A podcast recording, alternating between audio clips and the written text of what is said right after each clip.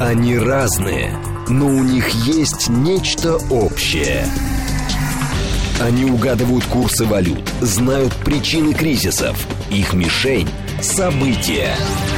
Эксперты отвечают на ваши вопросы в программе «Револьвер». Револьвер. Программа предназначена для лиц старше 16 лет. 10.06, столица радиостанция «Говорит Москва», 94.8, микрофон Евгения Волгина. Всем доброе утро. Программа «Револьвера». Сегодня с нами Алексей Зубец. Говорить будем про экономику, директор Института социально-экономических исследований Финансового университета при правительстве. Доброе утро, Алексей Николаевич. Доброе утро. Наши координаты 7373948, телефон смски плюс 7925 8888948, телеграмм для сообщений «Говорит Москобот». Смотреть можно в YouTube-канале «Говорит Москва». Стрим там начался начался. Итак, тут финэкспертиза, аудиторская консалтинговая сеть, а, подсчитала, что Среднестатистический гражданин России в прошлом году мог купить на свою зарплату красный икры меньше, чем 10 лет назад. Тогда оклад позволял приобрести 11,5 килограммов э, икры, а в 2022 году 9 килограммов 700 граммов. А это если измерять покупательную способность заработков граждан России в икре. Что-то первый раз такое, мне кажется, в икре. Я тоже. Вы когда-нибудь видели вот 11 кг икры сразу у себя на столе? Нет, только в этом самом, мне кажется, в кино Иван Васильевич меняет профессию, там у них чан большой стоял да, с но этой там икрой. тоже, по-моему, 11 килограммов не было, как-то там были разумными емкостями русские цари поглощали красную икру. А, ну, смотрите, если говорить вот э, серьезно, а, ну, экзотическая история измеряет действительно а, вот... Еще лобстер можно измерить. Сколько лобстер можно купить? Или гол- голубого краба? Ну да, или То я самое. не знаю, там, я не знаю, каких-нибудь фруктов, там, той же самой черники, голубики. Да. А вот. То есть измерять зарплату можно в чем угодно, да, вот можно там удавы измерять в попугаях, как в том мультике, Мгм. вот, а можно там в метрах, э, как, в общем, делают это ученые. Ну вот здесь некая история, связанная с измерением удавов в попугаях. А проблема состоит в том, что действительно, изме- как изменяются наши реальные доходы, да? Так. То есть, если а, реальная покупательная способность доходов падает, ну, это плохо, да? Вопрос, как ее померить. А вот здесь а, померили в красной икре. Вопрос состоит в том, в какой степени красная икра является адекватным измерителем а, вот ценности, Мне да? кажется, нет, не Ну, совсем адекватно. Не знаю, смотрите, то есть ведь э, тут же важно понимать, как изменяется цена красной икры. Ее стало меньше, больше, э, появились какие-то ограничения, да, вот на продажу красной икры, какие-то Мгм. там экологические э, запреты, если вот есть они на добычу красной икры, ее стало меньше, ну, черной то, точно стало меньше, это известный факт. Ну, просто перебили всю эту рыбу, переловили, которая вот в Каспии живет, а, из, кра- из черной икрой. Вот, и поэтому ее стало меньше, она стала безумно дорогой, хотя там во времена моего детства, ну, черная икра была доступна, гораздо более доступна, чем сейчас. Мгм. Ну, вот там 50 лет назад. А, Вот, а, красная икра – это предмет такого более промышленного разведения. Она, собственно, импортируется в довольно большом количестве. Ну, не только Россия ее производит, там на Дальнем Востоке, ну и так далее. То есть возникает вопрос, а, адекватно ли измерение а, вот а, зарплаты в икре. Значит, 10 лет назад это у нас а, 11,5 килограммов. да, 11 килограмм, это у нас, соответственно, 12 12-й год. год. 12 год. 12-13 год были годами а, наивысшего, как бы, ну, повышения уровня дохода и благополучия россиян. Это вот то, что было там накануне украинского кризиса, после чего там начались санкции Мгм. и так далее и тому подобное. То есть, в принципе, на вот а, м, а, как бы доступность икры и цена икры на тот момент должна была быть, ну, максимальной. Наверное, плюс к этому, наверное, еще не было каких-то жестких экологических ограничений там на добычу, а, вылов икры, там, лососевых рыб, которые, собственно, вот и являются источником красной икры. Ну Вот, сейчас э, стало меньше, но э, вот здесь главное в этой новости, это то, что стало меньше не намного. То есть, если мы говорим о том, что благополучие россиян там падает, снижается, то, ну, там на килограмм меньше сегодня россияне могут купить красной икры, чем это было 10 лет назад. Ну, на 10% вот со всеми там пирогами, со всеми нашими приключениями и 15 года, и вот 22 года мы стали а, вот наша покупательная способность упала там на 10%. Угу. Я думаю, что это небольшая потеря с учетом того, ну, огромного санкционного давления, экономической войны, которая была нам объявлена всем остальным миром. Ну, то есть, это скорее, несмотря на всю анекдотичность этой истории, это скорее хорошая новость, что мы потеряли относительно немного, могли потерять больше но потеряли там 10% от покупательной способности. Сразу слушатели пишут, э, что, значит, ну, есть же индекс Бигмака, а мы с вами как раз до эфира разговаривали, и вы мне объясняли, что индекс Бигмака это чуть другое. Индекс Бигмака это чуть другая история, это с э, реальная покупательная способность национальных валют. То есть индекс Бигмак, он состоит везде из одних и тех же компонентов, а вот, во всех странах мира, а стоят разные деньги. Там в Норвегии это там 5-6 долларов, там в России это там доллар, там с небольшим, может, полтора, в зависимости от того, какой mm-hmm. А вот э, где-то еще меньше, вот, ну и получ... а продукт один и тот же. Вот, и есть реальный обменный курс, который как раз обменный курс, э, вот валюта, который складывается на бирже. Ну, там рубль, там 50, э, вернее, наоборот, доллар 50 рублей, или 60, или 70. Вот. А на, вот, на эти вот 70 рублей можно купить там у нас Бигмак, а вот э, в Америке там половинку от этого Бигмака. Да. И получается, что реальная покупательная способность э, вот рубля там в два раза выше, чем в Америке. Вот как раз про это индекс Бигмака, да, а в Норвегии вы купите там ломтик от этого Бигмака, там одну шестую часть. Вот. И получается, что э, покупательная способность э, а, вот реальная покупательная способность а, рубля значительно выше, чем там норвежской кроны, потому что, ну вот, она обеспечивает большее количество того же самого Бигмака. Вот про это, угу. да, индекс Бигмака это не про динамику внутри страны.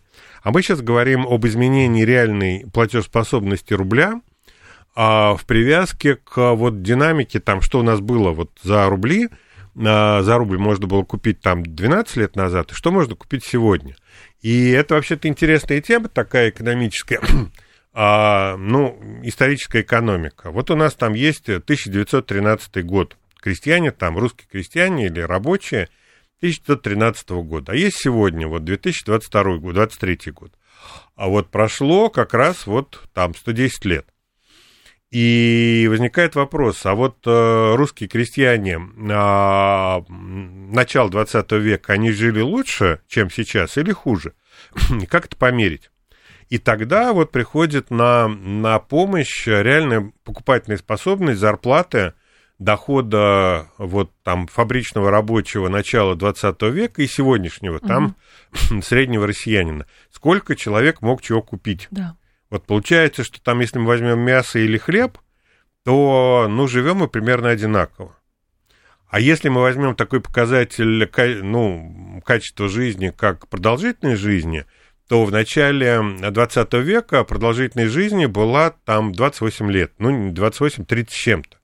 Там первая перепись населения, по-моему, 32 года. Это конец 19 века, 28 лет средней продолжительность жизни. А там к 2013 году 32, по-моему, года. Помните преступление наказания? Шла Дуняша со своей старушеской матерью 42 лет. Да-да-да, ну. да-да-да, примерно. Вот, то есть, а вот если мерить по продолжительности жизни, то качество жизни вот за там, 110 лет там выросло в три раза.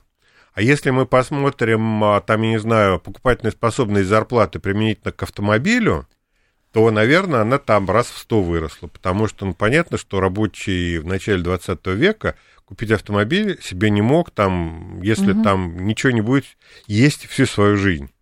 Вот сейчас там это вполне доступный там, предмет, там, если там накопить. Ну и так далее. То есть вот как считать, как смотреть. Поэтому измерение в красной икре, да, действительно, это один из вариантов вот исторических сравнений в части реального благополучия – вот, один из многих. Кстати, если взять продолжительность жизни, то в России за 10 лет она выросла, а не упала. 7373948, телефон прямого эфира, 7373948 по коду 8495. Ваши вопросы, пожалуйста, нашему гостю задавайте. С точки зрения рентабельности по предприятию, где работаю, стоимость материала выросла, рентабельность по работам снизилась, Андро говорит. А другой человек говорит, настаивает на том, что водки надо измерять платежеспособность. Водки, да, водки можно измерять легко. Кстати, Я думаю, просто, грубо говоря, у человека, он так настаивает на том, что мы про это поговорили. Ну, давайте поговорим. Э, если мы возьмем э, вот э, ну, на самом деле берем данные Росстата, как там угу. изменялась стоимость водки а вот за последние, там, опять же, 10 лет, и мы увидим, что платежеспособность россиянина сильно выросла, потому что там сегодня можно купить там на 20 или 30, на ту же самую сумму денег, купить водки там на 20-30% больше, чем это было 10 лет назад. Чем это связано, я не знаю. Угу. Ну, потому что, в принципе, у нас же есть вот там ступенчатое повышение минимальной стоимости алкоголя в магазинах, и он тоже растет. Вот, а, но вот в пересчете на зарплату, да, действительно, там а, можно выпить там на 20% больше, чем это было 10 лет назад. Хорошо или это или плохо, не знаю, скорее плохо, чем хорошо, mm. то, что водка в реальном исчислении у нас дешевеет, но она дешевеет. Опять же, какая водка? Ну, я человек, как человек не пьющий, а мне сложно судить о качестве водки там за последние 10 лет, вот, а, ну, будем считать, что это одна и та же водка, да, то есть это какая-то дешевая продукция, такое массовое потребление.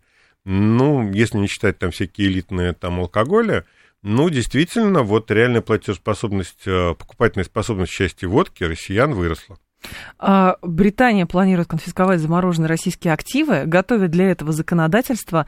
Об этом заявил посол России в Великобритании Андрей Келлен. И Франция заморозила почти полтора миллиарда евро на счетах российских бизнесменов, но их конфискация невозможна без решения суда. И Франция же вчера отказала, по данным Блумберга, если не ошибаюсь, в том, чтобы отправить эти деньги на Украину, потому что, говорят, это санкциями не предусмотрено.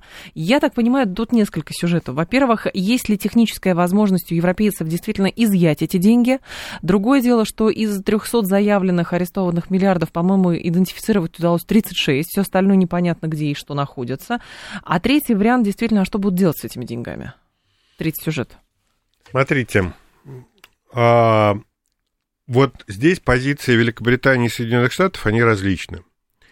А вот э, Великобритания вышла из э, Европейского Союза, хотя могла не, уходить, не выходить. Там произошел этот референдум по Брекситу, но, в принципе, у британских политических элит была возможность отыграть назад, организовать там повторный референдум, признать референдум недействительным, а заявить о том, там была масса возможностей для того, чтобы оттянуть Брексит, а там, ну, в принципе, вот произошло голосование по Брекситу, а дальше идет процедура выхода. Так вот, процедура выхода могла длиться бесконечно.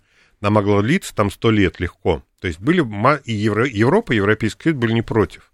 То есть а, европейские власти готовы были предоставить Британии, британским властям, возможность тянуть этот процесс до бесконечности, растянуть его там на 10, на 20 лет, а потом как-нибудь так проголосовать по-новому, ну и, собственно, ликвидировать эту историю. Но британские власти решили, что им из Европы выходить надо. Угу.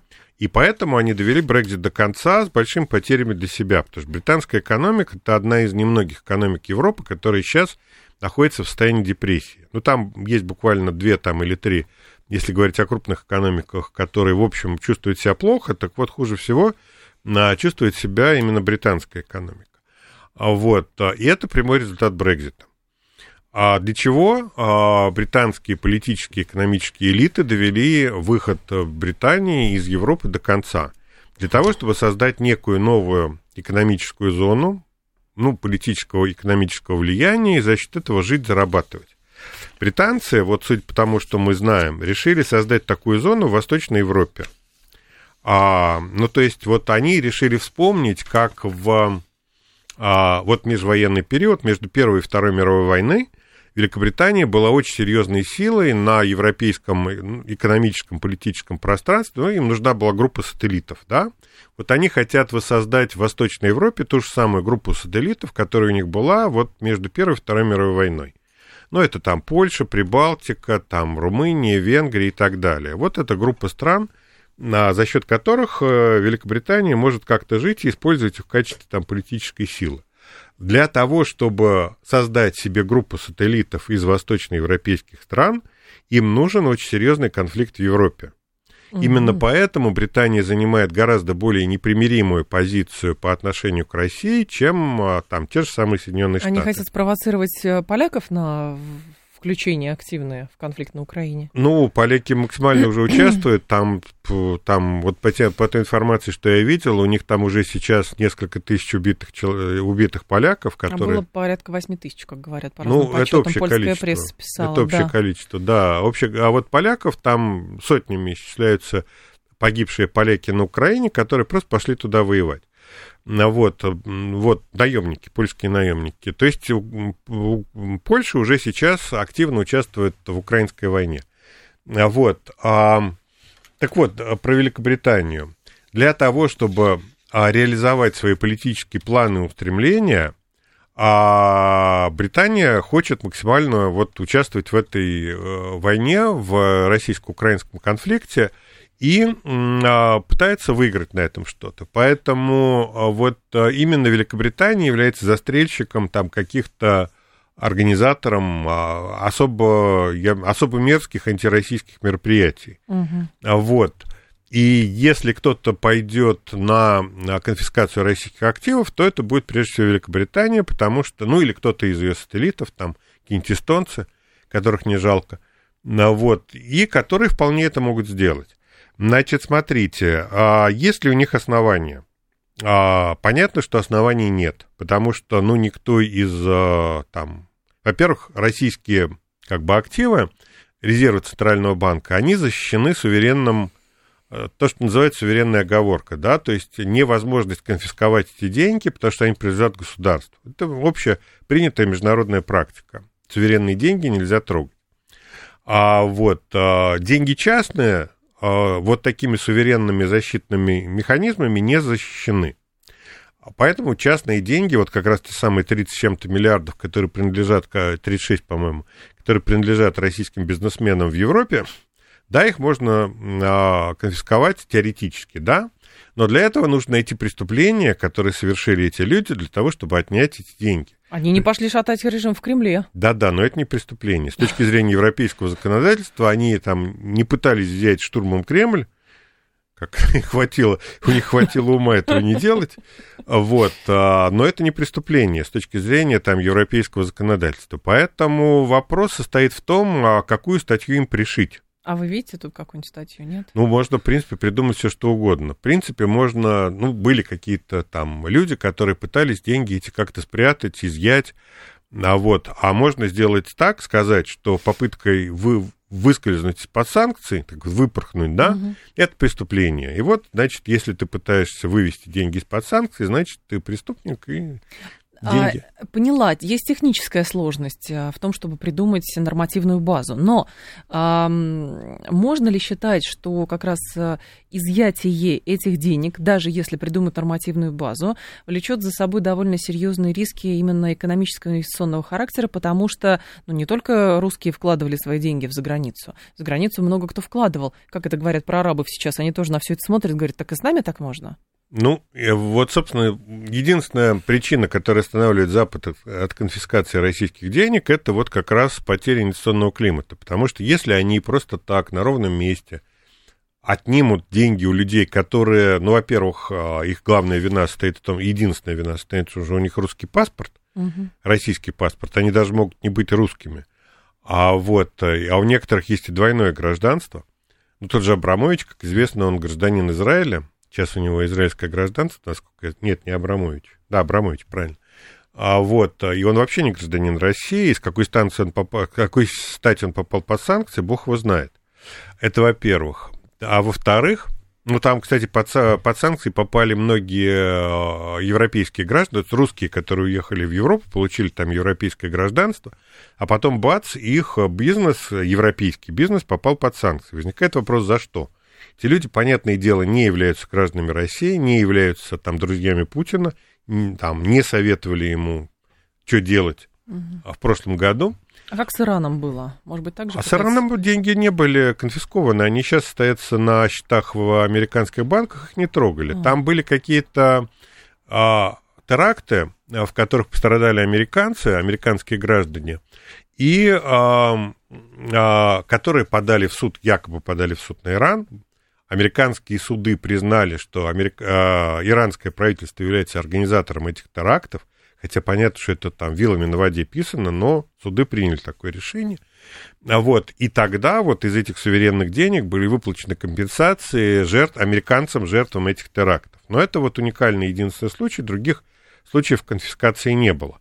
И если что-то из российских денег будет конфисковано, это будет первый такой случай, там, мировой, ну, не в мировой истории, понятное дело, это было, а в случае войны, например. А вот. А, а вот в нормальной там жизни это первый случай в истории. Ну и понятно, что никто не хочет потому что этого делать, потому что в этом случае резко снижается инвестиционная привлекательность коллективного Запада. Ни один нормальный арабский шейх не привезет свои деньги в Великобританию после того, как а, там дома, там недвижимость там российских а, бизнесменов, ну, тех же самых владельцев Альфа-банка, которые сейчас там под э, санкции попали.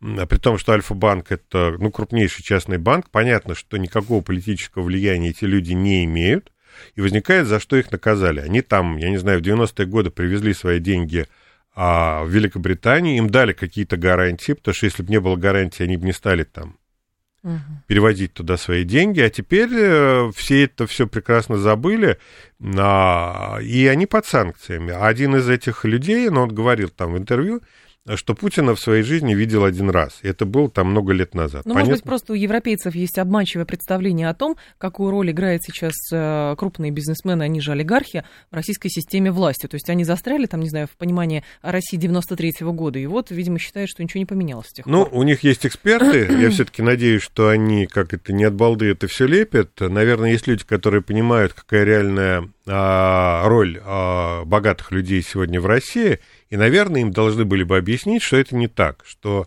если такое было там в начале 90-х годов, то после на 2000 года, после 2004 года, угу. когда мы помним события с ЮКОСом, а вот, ну, кто помнит, конечно, а вот, а, в общем, роль олигархов сильно изменилась. Угу. Поэтому вот давление на богатых людей, русских людей, российских граждан за границей имеет одно единственное обоснование и причину. Это неспособность что-либо сделать с российской политикой, а вот путем экономического санкционного давления. И тогда для того, чтобы... Ну вот, они же не могут признать, что они ошиблись, когда они вводили санкции против России. Соответственно, им надо отыграть, как-то отыграть назад, для, ну, чтобы что-то там изменить. Но они этого сделать не могут по чисто политическим причинам. Значит, они должны давить дальше. Ну, значит, вот, э, вот будем давить на русских и делать вид, что мы с Россией воюем.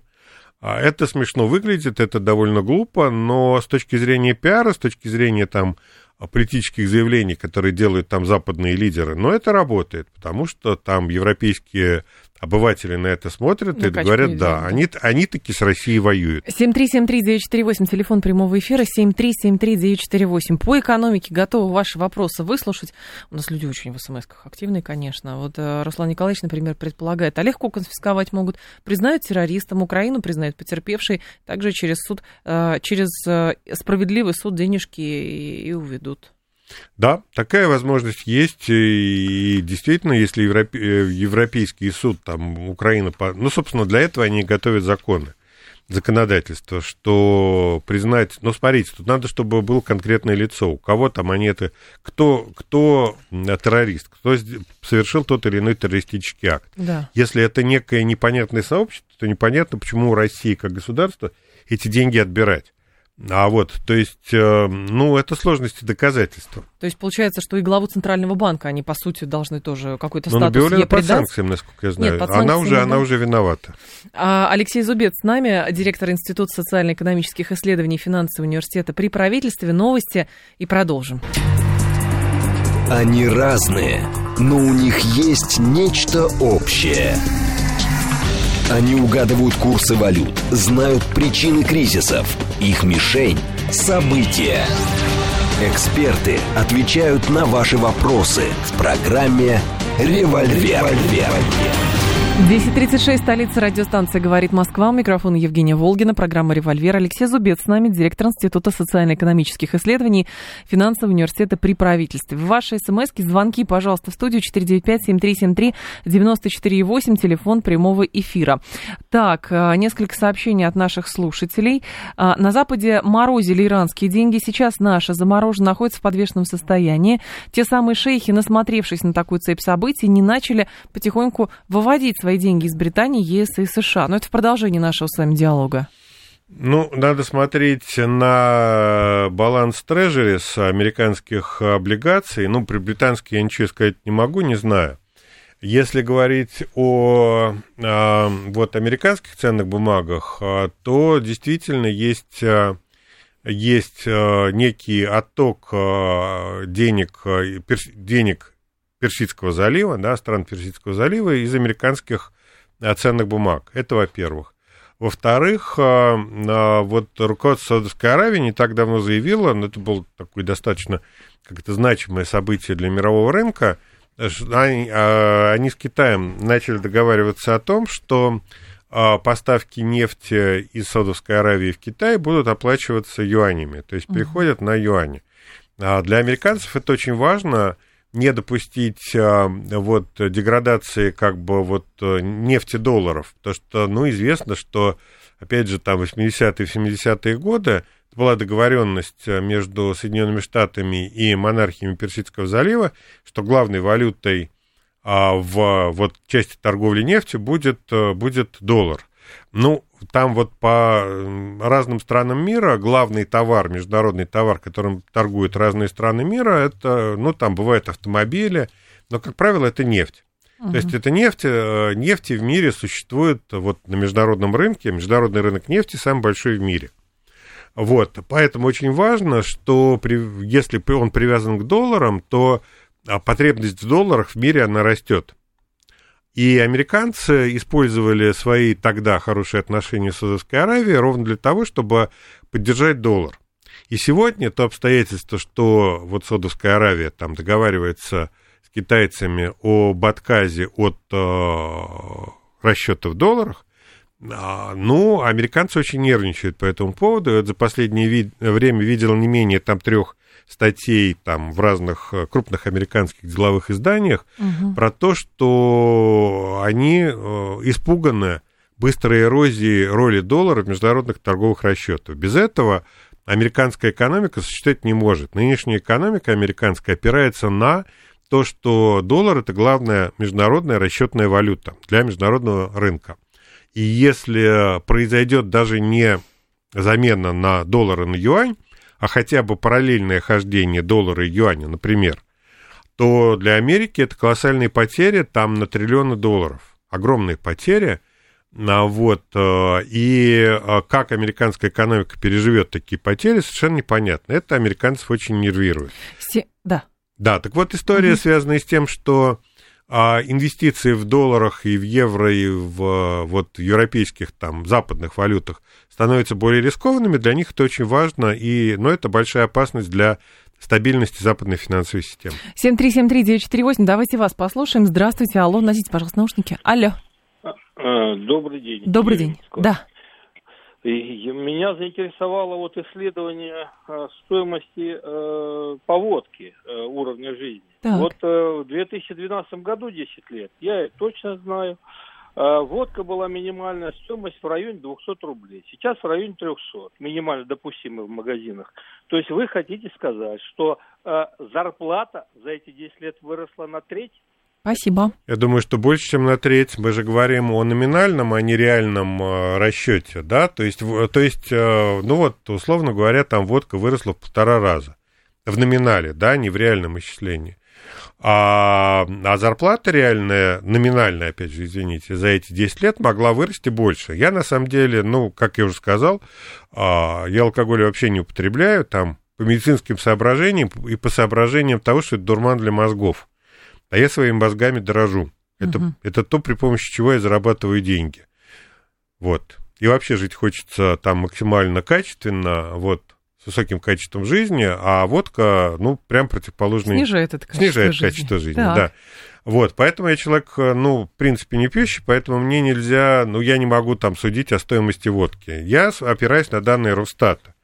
Данные Росстата говорят о том, что в, вот на единицу зарплаты на там, месячную зарплату, на месячный доход, а за последние 10 лет водки стало возможно покупать там на 20 или 30 процентов больше. Точную цифру я не помню, но то, что это десятки процентов больше, вот за это я отвечаю. Какую водку брал в расчет Росстат, не знаю. А сколько стоила водка 10 лет назад, тоже не знаю. Сколько она стоит сейчас, я тоже не знаю. Поэтому, ну вот, за что купил, за то и продаю. Это совершенно точно. Я вот за, за то, что покупательная способность в расчете угу. на водку стала больше, вот за это я отвечаю. А, слушатель пишет, лично моя зарплата с 2012 года выросла ровно в два раза. Ну, в рублях имеется в виду. Конечно, если в доллары считать, понятно, что Нет, она в рублях. сократилась мы в долларах. О рублях. А мы же говорим с вами о рублях. Здравствуйте, слушаем. Алло. Алло, здравствуйте. Да, пожалуйста, ваш вопрос. Почему у нас не вводится прогрессивный налог? Или так много богатых, все против? Спасибо. У всех отнять и поделить. Ну, во-первых, богатых у нас немного, относительно немного. У нас средний класс, а, порядка 10% населения. А, у нас много бедных. У нас половина населения России это люди, которые, ну, которых с точки зрения вот как бы здравого смысла экономических расчетов надо относить к бедным. Ну, там половина, да? Угу. А совсем бедных, вот критически бедных, их действительно не очень много, порядка 10-15%, а совсем нищих то есть вот которые там э, голодают, их там, ну, они тоже есть, но их совсем мало, там, один процент или полтора, а вот, на всю страну. А бедных много. А вот, а почему у нас не вводится, то есть как бы богатых-то особо облагать у нас особо и некого, а вот, э, совсем богатых. Но вот эти все истории про яхты и золотые унитазы, это из области фольклора, это, ну, в реальности этого, если есть, то очень мало. Вот, а если мы возьмем, почему не вводится прогрессивная шкала, ну, тут все довольно просто, потому что как только вы вводите прогрессивную шкалу, а в России тут же оживают схемы по уходу от налогов, которые у нас были там в 90-е 2000-е годы. А народ прекрасно знает, помнит э, про, там, про, про способы ухода от налогов, э, что такое зарплата в конвертах, что такое там черная зарплата, серая зарплата и так далее и тому подобное. И из-за этого налоговая база резко падает. Вот, то есть налогов, если мы введем прогрессивную шкалу налогообложения, а размер подоходного налога, который собирается с людей, он, он не вырастет, он упадет. Это мы проходили. Когда у нас ввели вместо прогрессивной шкалы плоскую шкалу, когда ввели одинаковый процент для всех, ну, а количество денег, собираемых с населения в виде подоходного налога, оно не выросло, оно, оно не упало, оно mm-hmm. выросло. Ну вот, если сейчас вести обратную историю, будет противоположная история. 7373948, давайте вас послушаем. Здравствуйте. Добрый день, Пожалуйста. Сергей Алексеевич. Да. Алексей, вот Минфин опубликовал данные об исполнении бюджета за январь. И по сравнению с январем прошлого года, ну, вы знаете, сократилось э, это самое, доходы более чем на треть, там 35 что ли, процентов, а расходы выросли почти на 60. То есть дефицит почти 1,8 триллиона. Скажите, насколько все это критично для нашей экономики? Ну, есть там фонд национального э, благосостояния. И потом, действительно ли правительство обратилось э, за помощью аж к нашему крупному бизнесу, а Шохин якобы сказал, что извиняйте, не можем. Про взносы какие-то Ну, он видимо, сказал да. чуть другое. Он не говорил, извиняйте, не можем, он предложил другой механизм этой угу. помощи. Но об этом можно поговорить. Значит, что касается января. В январе российская экономика, да и вообще там любая нормальная экономика работает плохо. А налоги у нас платят, ну, начинают платить а, и вообще исполнять бюджет, вот когда экономика заработает, ну, вот там первый квартал. В этом смысле показательным должен быть, э, ну, февраль и март. И вот тогда можно будет говорить, что у нас с бюджетом. Потому что в январе у нас были проблемы с, вот, ну, с экспортными доходами. Мы знаем, что у нас там появились запреты на экспорт э, нефтепродуктов. Это у нас вот э, там декабрь, январь. Потом в феврале у нас появились, опять же, новые санкции, новые запреты. Там 5 февраля ввели запрет на нефтепродукты. Вот, поэтому вот на перестройку всей логистики по экспортным потокам, ну, потребуется какое-то время. Вот поэтому вот март, он будет, ну и вот февраль, mm-hmm. опять же, он будет более показателен по сбору налогов. Да к тому же экономика заработает. А расходы выросли, потому что у нас действительно огромное количество чрезвычайных расходов, которых в прошлом году не было. Ну, даже позапрошлом, да, в прошлом они уже появились. Это все, что связано с а, экстренным импортозамещением, инфраструктурой, там социальные выплаты, расходы на спецоперацию и так далее и тому подобное. То есть эти расходы их остановить нельзя. а экономика работает в январе плохо. Поэтому вот я бы не стал говорить, что у нас там происходит э, все совсем там плохо по итогам января. Вот в феврале-марте посмотрим. Тогда можно будет говорить, что мы имеем в реальности. А так действительно ситуация, ну, я бы сказал, не сказать, что катастрофическая, но, в общем, пугающая. Когда там дефицит бюджета составляет там 50%, угу. ну, это, в общем... Это проблема. Это, скажем так, Хьюстон у нас проблема. Да. да. 7373948, телефон прямого эфира. Тут еще власти, кстати, раскрыли число пенсионеров в России, их среднюю пенсию, счетная... Нет, соцфонд, прошу прощения, посчитал. Значит, за год на 232 тысячи меньше стало, а после сокращения на 970 тысяч в пандемию. Пенсии в среднем выросли на 14% до 20 700 рублей. Иными словами, а, как бы фраза «число пенсионеров на учете в соцфонде за год снизилось на 232 тысячи», просто 200, 232 тысячи умерли. Ну, как бы формально, или что? Или куда они делись?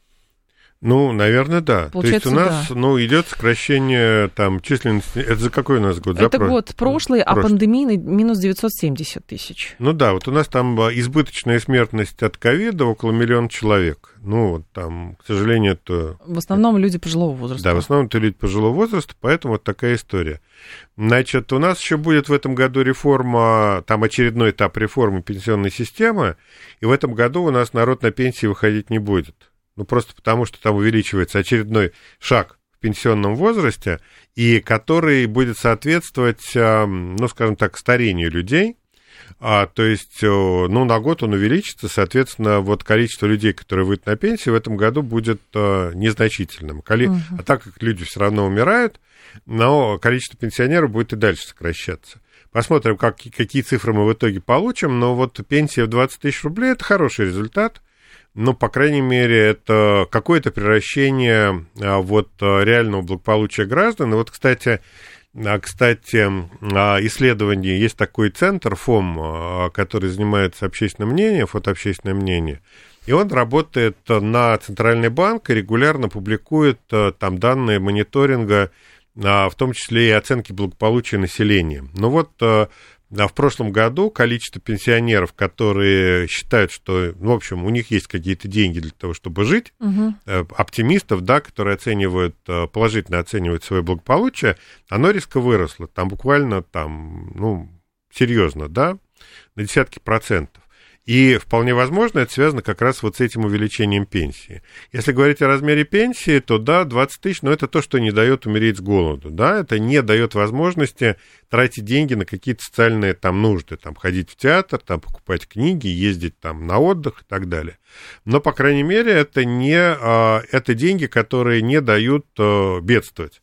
Ну, а если говорить о дальнейшем увеличении, то вот по нашим расчетам нормальная пенсия которые сегодня было бы достаточно для удовлетворения каких-то минимальных социальных потребностей человека, это 30-35 тысяч рублей. То есть их, ну, там процентов на 70 еще надо увеличивать для того, чтобы э, бездных и страдающих от бедности людей в России стало mm меньше.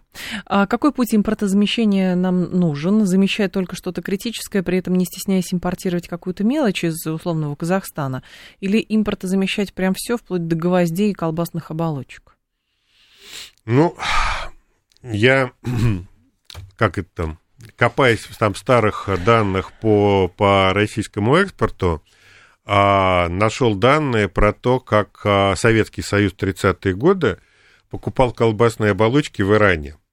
Ну, то есть, проще говоря, из чего там делались кишки, что ли, бараньи? Кишки, да. Да, да вот да. бараньи кишки Советский Союз покупал в Иране. Сейчас, мне кажется, все к этому идет снова. Ну, наверное.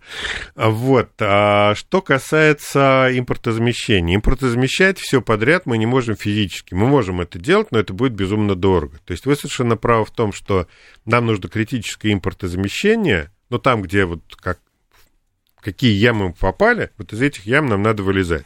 Это вот э, самолеты, понятное дело, это электроника, это запчасти для автомобилей и вообще автомобильное производство, но там, где действительно вот большие проблемы. А все подряд, ну, это довольно глупо. Да, действительно, гвозди мы можем делать, там не покупать в Китае там метизы, а делать их в России, вот, а, или в Турции, да, из Турции их вести, там какие-то фурнитуру для мебели. Вот, наверное, это мы можем делать сами, но все подряд мы делать не можем. То есть без импортозамещения, импортозамещение не обойтись, понятное дело, но должно быть островным таким, как бы сегмент по сегментам, да, а все подряд, э, ну, это невозможно. Страна у нас маленькая, на самом деле, потому что, ну, 146 миллионов населения, а, это мало. То есть экономика, которая может э, жить сама по себе, начинается от 500 миллионов человек. Угу. Китай может жить сам по себе, Индия может. А вот Соединенные Штаты уже не, не могут, могут. Кстати, да, жить сами по себе, несмотря на то, что их ставят в пример. Но они деньги печатают. Они печатают деньги. У них вот в этом импортозамещение стопроцентное. Они а печатают про деньги. Написание, э, про напечатанные деньги, кстати, тут же было в обращении Байдена, если я не ошибаюсь, да? А, во-первых, он объяснил рекордную инфляцию последствиями коронавируса и российской военной операции на Украине. Ну, то есть пу, э, виноваты Путин и Китай. Примерно так. А, и сказал, что призывает повысить потолок госдолга, по примеру прошлых лет, без предварительных условий. То есть это можно делать бесконечно? Нет, и продуцировать нельзя, инфляцию что, на весь мир. Потому что это будет инфляция для всего мира. То есть американцы, с одной стороны, живут за счет того, что доллар международная валюта, а с другой стороны, они безостенчиво эксплуатируют весь мир, не обращая внимания на его интересы в своей финансовой политике.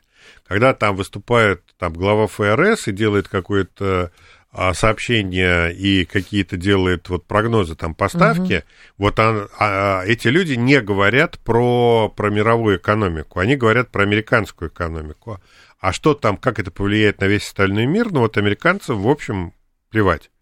И это делает, ну, доллар э, валютой, вот, в которой есть дополнительные риски. А что касается потолка госдолга, ну, Америка там давно перешагнула порог гос, госдолга, там он больше 100%, который она может выплатить. Понятно, что доллар – это пирамида.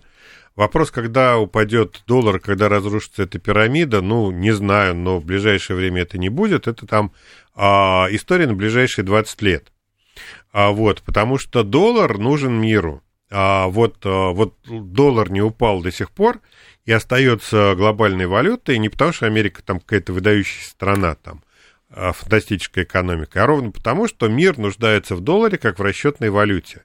А так как мировая экономика растет там на 2, 3, 5% каждый год, а вот плюс инфляция, опять же, а вот на сумму этого роста плюс инфляция – умноженное на объем мировой экономики, ну, где там ходит доллар, часть этой uh-huh. мировой экономики, вот столько долларов Америка может выпускать в оборот каждый год. А это очень большие деньги, это сотни миллиардов долларов. То есть это доход, американский доход от роста мировой экономики, от того, что они обслуживают долларом эту мировую экономику. И вот это главный там, источник дохода для американцев. И он в ближайшее время не, никуда не денется. И американцы, ну, к сожалению, для нас и для очень многих, продолжат получать вот эти свои доходы от мировой торговли. И доллар рухнет точно не завтра, ну вот в течение каких числа десятилетий, наверное, да. Но, но точно не завтра. Ну, а то, что говорил Байден, там Россия виновата, но пусть э, что-то они вот никогда не, не вспоминают, как они печатали деньги в ковид. Вот про это они как-то забывают. Это где? А он вот... говорит, пандемия виновата. Видимо, это и подразумевается. Если бы не было пандемии, мы бы не печатали, мы... вертолетные деньги бы не раздавали. Другое дело, могли быть э, иные варианты, но они не рассматриваются. Ну, ну хорошо, пусть будет Путин виноват. Какая разница? Ну, хоть, хоть Путин, хоть У нас был Обама виноват. Да, теперь у них ну Путин виноват. Да, да. Ну, какая разница? Сейчас слушатель говорит, один спрашивает, юань может его заменить, или рупия, или турецкая лира, а следом слушатель пишет, что ну тогда вслед за долларом все и остальное упадет, неважно, не завтра, а через 20 лет. Мне кажется, мир просто изменится к тому моменту уже. Ну, знаете, 20 лет это большое время, и э, как-то много чего изменится да. за, это, за это время. А американцы живут, но и не только американцы, европейцы тоже, они живут сегодняшним днем. Вот сегодня надо спасать американскую экономику, они ее спасают. А может ли юань заменить? Да, может заменить. Американцы это очень боятся. Но как в качестве глобальной валюты скорее нет, чем да. А как валюты сырьевых активов, да. Потому что Китай является крупнейшим покупателем там, нефти, металлов, а, вот там угля и чего только нет. В общем, они много чего покупают на рынке. И для них, а, ну, так как это главный как бы потребитель а, мировых ресурсов, сырьевых. Ну, логично, что там сырьевая торговля будет вестись в юанях, а не в долларах. Это удобнее. Поэтому вот э, Рубини, по-моему, тут на, на днях, на прошлой неделе написал статью. А, Найли Рубини, это известный американский экономист, вот, э, он а, написал статью про то, что... Конец а, доллара он написал статью не тогда. Там Или не конец доллара, он говорит о бивалютной корзине да. международных расчетов, что две параллельные валюты будут ходить примерно в одинаковом весе. Вот будет юань и доллар. Но в любом случае для доллара это большие потери. Это, ну, это колоссальный ущерб там на, на триллионы. 7373948, давайте вас послушаем. Здравствуйте, алло. А, алло. Пожалуйста, добрый день. добрый день. Меня Константин зовут. Да. А у меня такой вопрос. Может ли гражданин России получить хоть какую-то часть пенсионных накоплений до выхода на пенсию? Если вы делали эти накопления, то да, если это частное ваше накопление в пенсионном фонде или в страховой компании. Если речь идет о государственном пенсионном обеспечении, то нет, не можете. У нас распределительная система, то есть все работающие платят за всех пенсионеров. То есть у вас нет, а, то есть у вас есть а, накопление пенсионное, но это величина расчетная, она бухгалтерская, они существуют только на бумаге, а в качестве денег их нет. Потому что каждый год а, правительство пополняет пенсионный фонд, они собирают пенсионные налоги, и они расходуются для выплаты пенсии. Получить заранее те деньги, которые еще там а, не собраны и не, как это там, не распределены, вы не можете. А, еще успеем вас послушать. Здравствуйте. Алло, пожалуйста. Добрый день. Пожалуйста. Меня зовут Наталья. Радио, пожалуйста, Знаете, потише сделайте. Вопрос. А, значит, а, вот а, у нас постоянно повышают тарифы коммунальных платежей. Плюс за газ, за свет. Значит, каким-то образом с минимальными доходами это сочетается? То есть отслеживают на уровне государства, что тарифы настолько уже выросли, что люди с минимальными доходами не могут просто платить. Спасибо. Смотрите, ну что такое минимальные доходы? Это вот у нас там прожиточный минимум. Люди, которые живут менее, чем на прожиточный минимум, они получают дотации, в том числе и на... А, ну, то есть вот если в семье а, доход на человека меньше, чем прожиточный минимум, там есть льготы. Для пенсионеров тоже есть льготы. То есть у нас в части коммунальных платежей народ все-таки как-то пытаются защитить. Но вот эта индексация последняя, которая была, пенсионерская индексация прошлого года, она была, в частности, направлена для того, чтобы компенсировать коммунальные платежи. Опять же, если, опять же, мы возьмем а, рост реальных доходов за последнее время и будем считать в коммунальных платежах, то коммунальные платежи в целом за последние 10 лет растут медленнее, чем зарплата. Алексей Зубец был с нами, директор Института социально-экономических исследований финансового университета при правительстве. Алексей Николаевич, спасибо, ждем вас снова. Обязательно. Далее у нас информационный выпуск. Я к вам в 14 часов вернусь.